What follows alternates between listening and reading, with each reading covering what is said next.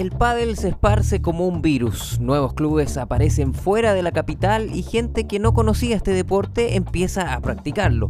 El pádel contagia y en este capítulo hablamos con el entrenador y jugador Rodrigo Fuentealba, que con su proyecto La Ruta del Pádel ha recorrido el país para contarnos cómo está brotando el pádel en distintos puntos del extremo sur del planeta. Rey Padel con Manuel Mayra. ¿Qué tal Rodrigo? Bienvenido a Rey Padel. Nos encontramos por ahí en un evento. Tuve suerte de pillarte acá en, Santiago porque andas moviéndote mucho en la ruta del Padel, el programa que haces en YouTube. Y cuéntame a propósito de ese recorrido, ¿qué es lo que más te ha sorprendido de esta explosión del Padel con tanto club que aparece en lugares tan remotos como los que vemos ahí en tu programa? Muchas gracias Manu, gracias por la invitación. es, un, es, un, privilegio, un honor eh, para mí poder estar en tu programa que siempre te comento ahí, te sigo en las historias y en lo que tú publicas. Muy interesante tu programa, así que dedo para arriba para ti, pues estás haciendo una labor de comunicación de este maravilloso deporte fenomenal. Y bueno, ¿qué te puedo contar? En una frase te podría decir, bienvenida la cultura del de la Chile. ¿Qué significa eso?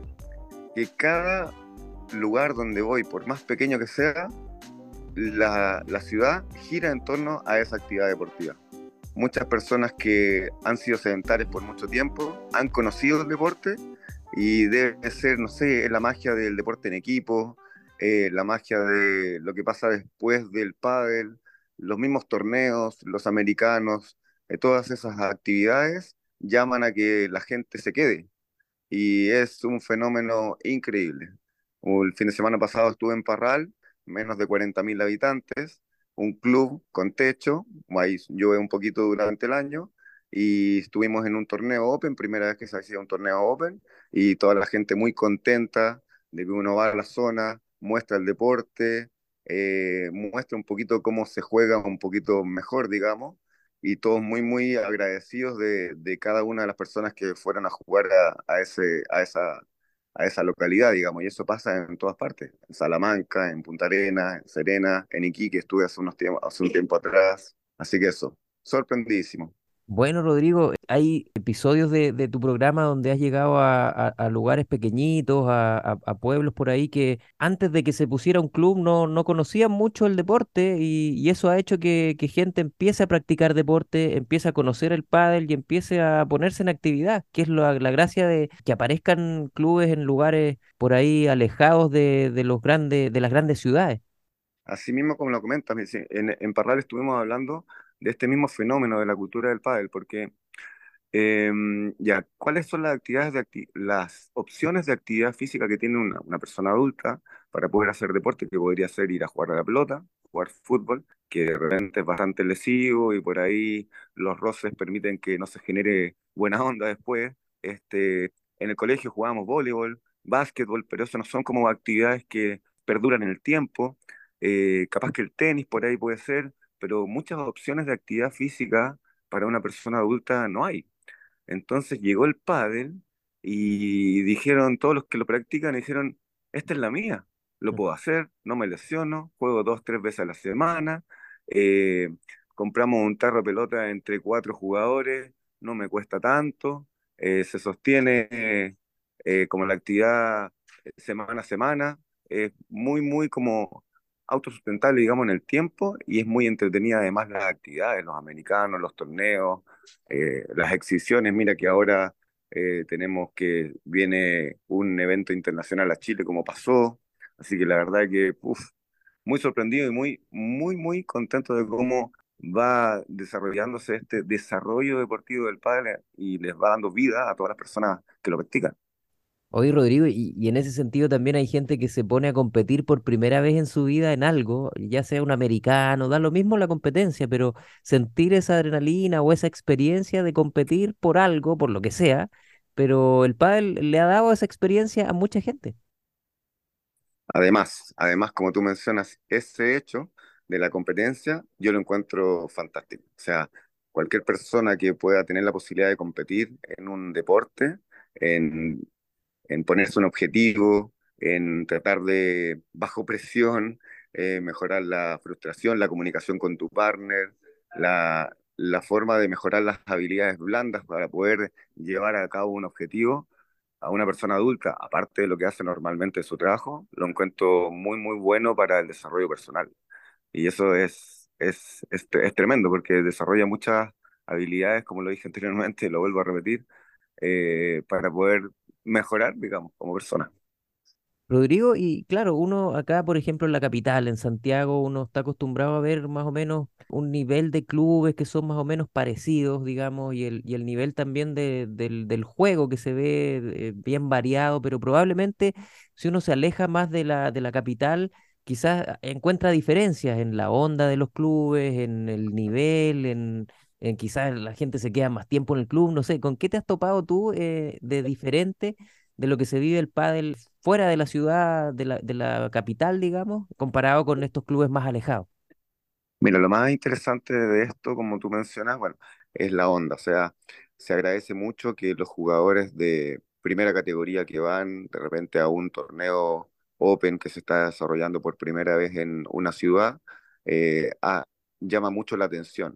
Entonces, eh, se ponen los food trucks, eh, el food truck local, digamos, del amigo ahí, de- del que ven toda la semana, eh, se ponen a ver los partidos, tienen una visibilidad de cómo se juega un poco mejor en realidad, eso los ayuda mucho a, a tener eh, buena información para después cuando ellos practican, y es como bien cordial, bien ameno entre todos. Lo que más se rescata es que tú vas a las localidades más pequeñas y la verdad es que todos agradecen mucho que te acerques allá y muestres, eh, compartas con ellos y un poco como podría decirse la descentralización, digamos, del deporte, no solamente en la zona central, sino que en todas partes.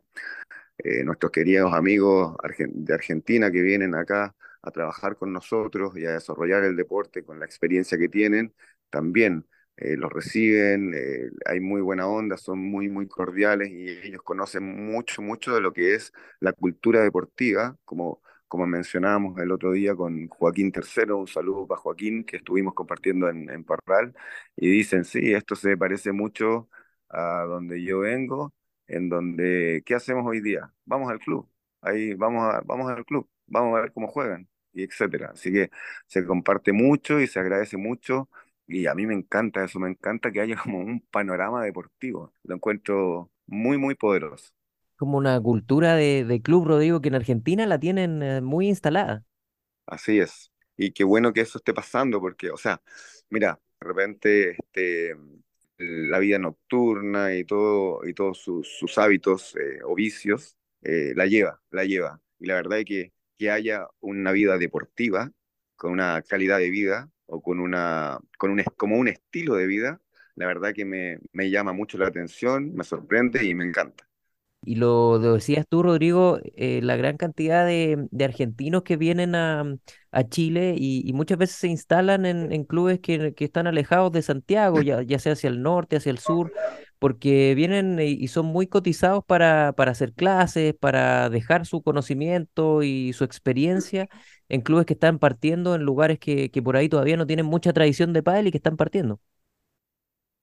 Así es. Mira, yo creo, yo creo que eh, la labor docente, la labor docente deportiva, eh, es muy, muy importante, muy, muy poderosa, porque no solamente le estás enseñando a una persona una técnica de pádel, sino que le estás dando oportunidades de que pueda desarrollarse, desarrollarse, digamos, ir de menos a más, subiendo categorías, compitiendo, etcétera en un deporte. Y como te mencionaba al principio, el deporte es vida, el deporte es salud, el deporte es calidad de vida. Entonces, yo agradezco un montón siempre que veo a cualquier profesor haciendo clases y teniendo eh, el cariño de todo su club, de todos sus alumnos. Eh, uf, es muy poderoso porque es como, es como el doctor pero antes de que pase la enfermedad, o sea, estás ahí día a día haciendo el trabajo, haciendo la pega, ayudándolo a que siempre tenga la motivación, que aprenda una técnica nueva para no lesionarse.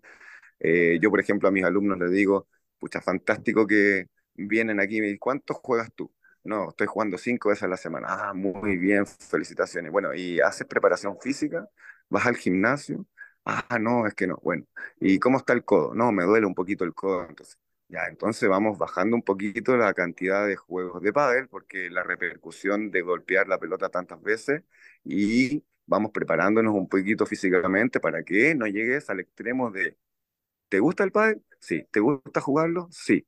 Bueno, si sigues así, vas a tener que parar porque te vas a lesionar. ¿Quieres parar? No. Entonces, ah, ya, entonces empiezan a entender que tiene que haber, como en todas las cosas de la vida, un equilibrio. Te preparas físicamente, bien, juegas dos, tres veces, bien, eh, juegas torneos, estás jugando todos los fines de semana, perfecto, también hay tiempo para la familia que hay que dedicar, perfecto, entonces haces, vas conociendo un poco eh, un equilibrio y graduando, y así la vida útil, digamos, del jugador, y como insisto nuevamente, la calidad de vida que el deporte te trae a tu vida y a tu familia va equilibrada y repartida. Y como te digo, el pádel llegó está captando a mucha, mucha, mucha gente que ahora, o sea, que antes no hacía deporte y ahora lo está haciendo constantemente. Después vas a la parte de alimentación y te empiezas a alimentar mejor, te empiezas a hidratar mejor y así va sumando, va sumando una calidad de vida y en el fondo el estilo de vida deportivo es vida. Un mini break en la conversa con nuestro partner Tony Bet, un sitio de apuestas deportivas con más de 10 años de experiencia. En Tony Bet puedes jugar en línea desde cualquier parte del mundo en un entorno seguro, justo y confiable. Sigue el Instagram arroba tonybet-cl y juega responsablemente en tonybet.com, porque los mejores deportes están en TonyBet. Y a ti como entrenador te llegan eh, muchos hombres y mujeres de iniciación que por primera vez están iniciándose en el deporte. ¿Cómo, cómo ves esa, esa escena de tú como profe ahí guiándolos en, un deporte que no conocen? Eh, me imagino que, es, que se sucede mucho eso hoy día, ¿no? Sí, claro, sí. La, las personas que están iniciando en el deporte son como la, la, la mayor cantidad de gente eh, como para aprender eh, cómo se hace. Generalmente algunos han tenido alguna instrucción de tenis, eh, son de, de, repente los más complicados de poder eh, bajar un cambio de revoluciones, especialmente cuando una pelota viene fuerte, profunda y ocupar las paredes, cuesta mucho eso. Este, las mismas tomadas también hay que tratar de mejorarlas para, para no excederse en el impacto, en el golpe, etcétera, en la táctica. Y sí, son la mayor cantidad de personas son eh, eh, nuevas en el deporte y uno las va orientando, guiando y, y, tratando de que, como te digo, tengan esa mesura de que vayan jugando y jugando con sus padres y de repente todos quieren jugar campeonato. Afortunadamente este deporte tiene otra particularidad muy importante, que tiene una zona defensiva y una zona de ataque. Entonces, puedes que no te manejes muy bien en la zona de ataque, pero puedes que en zona defensiva, que tienes más trayecto, digamos, ves la pelota más lejos y ocupando algunas herramientas defensivas, puedes hacerlo perfectamente. Entonces, es bastante como polivalente, por decirlo de alguna forma. Así es que las, las posibilidades que tienen, yo creo que podríamos hablar de esto porque es como una magia que tiene este deporte en muchos aspectos de que te hace que te quedes, que juegues, que te diviertes y muchas veces me ha pasado, eh, eh, le digo a un alumno, oye, eh, ¿vas a jugar hoy? Viene, no, vengo de jugar, me dice, vengo de jugar. Ahí vienes a hacer clases conmigo, sí, y después tengo otro partido. Ah, perfecto, y después ves en el grupo de WhatsApp y, oye, faltó una persona para el cuarto, y se juegan cuatro partidos, tres partidos más una clase, yo no sé, hay que tener cuidado ahí, pero es como, es demasiado adictivo, se pasa bien, se comparte. Lo mismo he hablado muchas veces, como se comparte la carga como emocional de el perder una pelota, porque pasa por los dos lados. Eh, también como que la responsabilidad, no como en el tenis, cuando el que está al frente, pero aquí comparte la responsabilidad con un partner y con el partner vas a lograr el éxito o no. Entonces después cuando pierdes, la carga como emocional no es tan fuerte y quizás eso te hace activarte nuevamente y jugar otro partido y otro partido. Es brutal, es brutal. Oye, y, bueno, en estos recorridos me imagino que, puedes también marcar diferencia de, de, la gente en los terceros tiempos, me imagino yo, y tú me dirás, eh, que en provincia andan, se dice siempre que andan en un ritmo más lento, que la gente tiene más tiempo que, que el santiaguino que anda corriendo, que la gente de capitales que anda mucho más rápido por, por todo, por la vida. Eh, ¿se nota eso en los terceros tiempos en regiones, Rodrigo? Sí, por supuesto, yo creo que sí. Yo creo que eh, la parte de la alimentación y la, y la buena onda después de, de un partido que ha botado una cantidad de ca- calorías eh, y la onda que se genera ahí entre los mismos amigos que juegan, invita a que ¿Qué hacemos ahora? Sigamos conversando, hablemos, comamos algo, tomemos algo. Se da mucho esa con- convivencia. Por eso te digo que tiene un alma este deporte que, que te, que te invita a querer seguir con el círculo de amigos que estás compartiendo y haciendo deporte. En el fondo es eso, o sea, se, se generan nuevos vínculos, se generan nuevos vínculos, nuevas amistades, y al final uno no quiere irse mucho del club y querer seguir compartiendo ahí el, el tercer tiempo. Buenísimo. Y hasta ahora, si yo te dijera, Rodrigo, eh, con qué historia, qué persona, qué testimonio, qué conversa o qué dueño de club se te viene a la cabeza con toda la gente que has conversado en estos recorridos, eh, alguna historia curiosa, algún lugar, algún club que te haya sorprendido eh, por su ubicación o lo que se te venga a la cabeza que, que destacar en, en estos recorridos que estás haciendo. A ver, te podría contar dos, dos anécdotas. Una, eh, una de, de desconocerlo a la familia Escalona. Bueno, tercera generación ya. Punta Arenas, invitado a Punta Arenas, en donde el clima ya es duro. En un mismo día te pueden eh, tocar las cuatro estaciones del año. El club es calefaccionado, entonces quieres puro quedarte dentro. Es muy, muy bueno. Eh, se pasa muy bien. Anécdota, jugamos ahí yo con Mario Galindo estábamos jugando y jugamos una final con dos argentinos. Llegó la televisión, llegó TVN allá de, de Punta Arenas. Al final era como tipo Copa Davis, Chile-Argentina. Fue televisado, lo llevamos a, te- a tres sets. Terminábamos, perdimos en esa ocasión. Después en la premiación voy al camarín, mi partner tirado en el baño, acalambrado por todos lados. No, es muy, muy, muy, muy chistoso. Y por otro lado, un verano que fuimos a Puerto Vara, arrendamos una van grande y nos fuimos muchos, muchos jugadores a Puerto Vara, incluyendo a Cristian Gutiérrez, que creo que tiene parentesco con Sancho Gutiérrez, El sobrino de Sancho, uno ¿no? más joven. Debe ser, sí, debe ser, pero no con el que está jugando ahora. Sí, del el otro sobrino. Exacto. Y él jugó con el Colo Colorado Herlen, que creo que está haciendo clase en Santiago. Y bueno, fuimos en la van y al final la van por allá se quedó en pana, tuvimos que bajarnos, el tipo de la van no tenía repuesto, lo llevó a una, a una vulcanización por ahí cerca, estábamos justo cerca de un, de un pueblo por ahí, llegamos a Puerto Vara, jugamos ahí en dos clubes, me tocó llegar a la final también, eh, ya que le sacamos un set, fue extraordinario, sacamos un set y al final también se nos fue por poquito en el tercero, la verdad que experiencias de esas hay un montones y, y son muy entretenidas y lo muy bonito que me toca vivir con el pádel es que acá hay mucha, mucha parte social. Es como tienes que hacer equipo para poder llevar a la victoria. Hay mucha comprensión, digamos, con el partner y, y en ese sentido se lleva a la victoria con, un- con un equipo, A cual. diferencia del tenis, que es muy solitario, Rodrigo. Así es, tal cual, porque al frente tienes a tu adversario, o sea, el, equipo que tienes será quizás, con suerte, si es que puedes, tener tu entrenador contigo, si es que no tienes que ir solo a las competencias, y claro, no tienes con quién compartir tus vivencias y todo. En cambio, en el pádel, sí, primero vas con un partner y ya vas con la ilusión con el partner. Muchas veces viajas al torneo con el partner, entonces hay toda una onda, una química y, y, se comparten experiencias. Vamos a jugar aquí, vamos a jugar acá, y toca con este partner. Entonces hay, hay toda una conversación que no se vive en el tenis. Y ya cuando estás en el torneo, compartes experiencia con otros jugadores. Ah, te toca jugar con tal y tal. Mira, aquí puede ser acá. Nosotros nos tocó en tal torneo. Entonces, hay mucha vivencia que hace de este deporte muy interesante para poder llegar a buen puerto en realidad.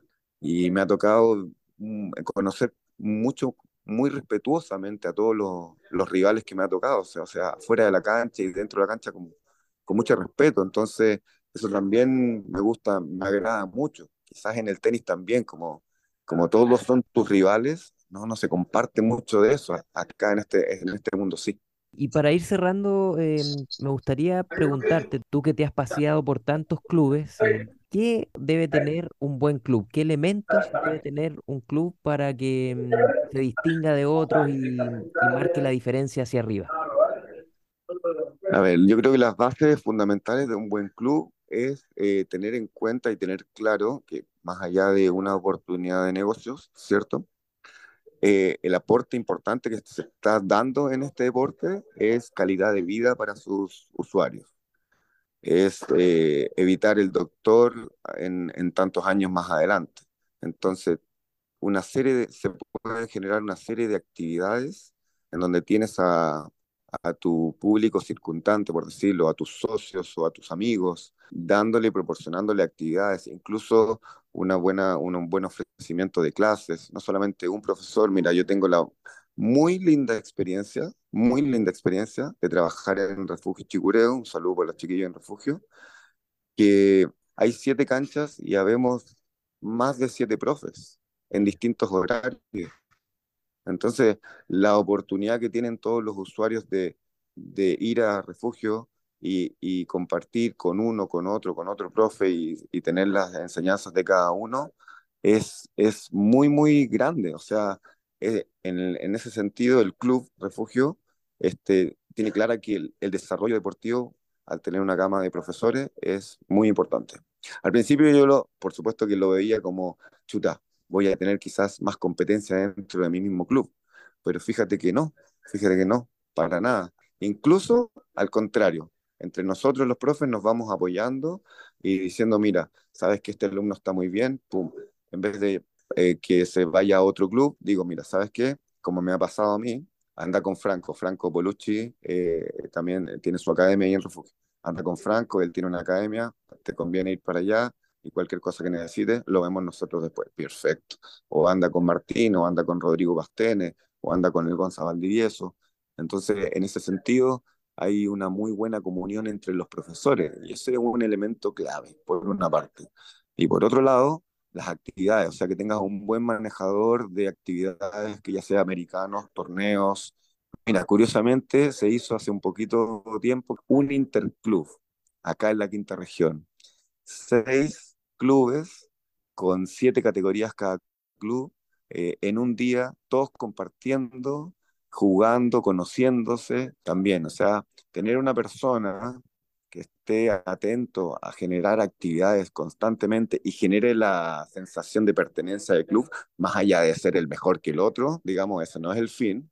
El fin es eh, lograr la sensación de pertenencia y con eso compartir y competir con otros clubes que están más o menos en la misma, también, también es bastante poderoso. Y no nos olvidemos que nuestra misión aquí, nuestra misión en este deporte es generar mejor calidad de vida a todos sus usuarios. O sea, estamos evitando, estamos evitando diabetes, estamos evitando, eh, si, si tenemos la fortuna de que puedan hacer algo de preparación física, estamos evitando tener mala musculatura a futuro, estamos evitando enfermedades cardiovasculares, estamos mejorando la alimentación porque no te quepa duda que cada uno de los que juega quiere mejorar y competir mejor y para eso necesitamos alimentarnos mejor, descansar mejor.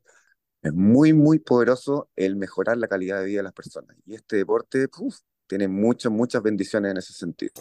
Rodrigo, un millón de gracias, eh, muy interesante lo que has sacado de, bueno, de este recorrido y de tu propio recorrido también en este deporte que, que te tiene ahí compitiendo, también entrenando gente y, y, como digo, recorriendo un montón de clubes que lo pueden ver ahí en YouTube en la ruta del pádel. Un abrazo grande, Rodrigo, y bueno, pronto nos conectaremos nuevamente a hacer otro capítulo en, en tu segundo, en tu segunda patita ahí de, de la ruta del pádel que se viene pronto. Muchas gracias, Manu. Y bueno, los dejo todos invitados ahora a la Ruta del Pal en YouTube y en Instagram, que nos vamos a activar con una temporada, un fin de 2023 con muchos episodios. Y bueno, capaz que podamos hacer en una de esas alguna intervención, algún episodio juntos, pues Manu, ¿qué te parece? Me parece estupendo, un crossover ahí, Rey Padel, Ruta del Padel. exacto, exacto. Gracias, Rodrigo. No. Un abrazo. Nos vemos, Manu. Chao, chao. Muchas gracias. Si te gustó este capítulo, comparte el link con un amigo, suscríbete en Spotify, Google Podcast o Apple Podcast. Y recuerda que también puedes escucharnos todos los viernes a la 1.30 de la tarde en el programa Pauta de Juego de Radio Pauta 105.1 en Santiago y pauta.cl en todo el mundo. Publicidad, ideas, comentarios o lo que quieras decirnos, escríbenos por mensaje directo en nuestro Instagram arroba reypadel.